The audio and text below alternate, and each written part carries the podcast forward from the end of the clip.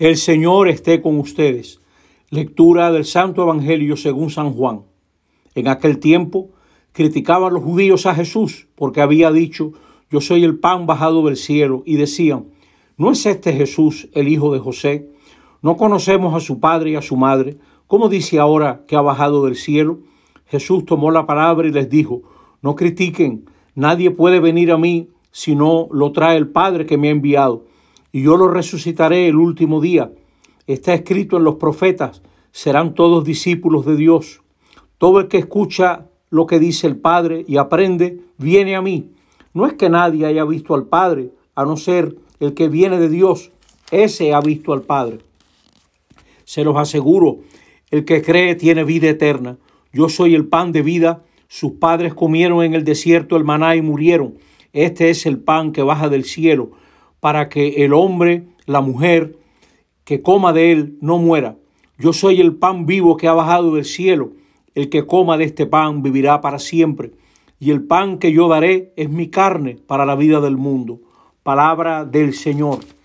Estamos hoy en el domingo décimo noveno del tiempo ordinario y Jesús nos sigue hablando del pan de vida, del pan que verdaderamente alimenta y da sentido.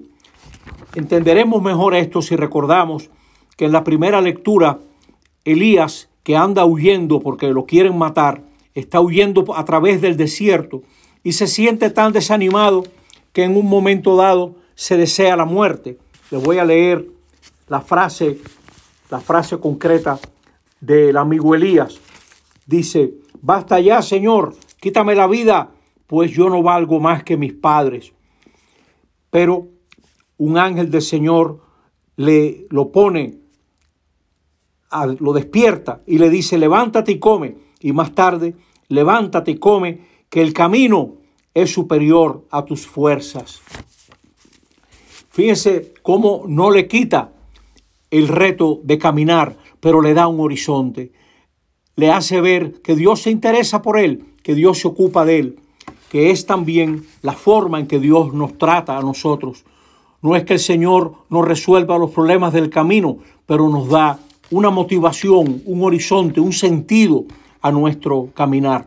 Porque la frustración acaba con las personas, la angustia, el ansia, a veces destruye las personalidades. Y es verdad que el camino es superior a nuestras fuerzas, pero no es superior al amor de Dios, a la gracia de Dios.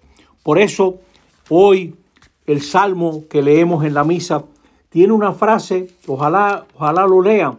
Dice, si el afligido invoca al Señor, Él lo escucha y lo salva de sus angustias. ¿Cuántos de nosotros nos morimos la, la víspera porque la angustia nos paraliza, nos frustra, nos deja sin un horizonte para nosotros seguir adelante? A veces no sabemos ni por dónde empezar, pero el Señor nos da la motivación y paso a paso llegamos.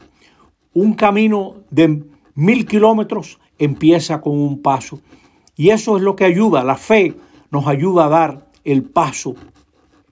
Pablo mismo, en la segunda lectura, nos ayuda a combatir el lenguaje de la desesperación, esa esas palabras que nacen de la desesperación.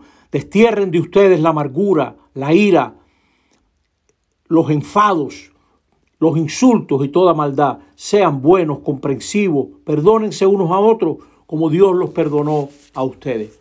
Pablo nos da el lenguaje de la gente que tiene un fundamento, que tiene donde apoyarse y entonces es capaz de perdonar.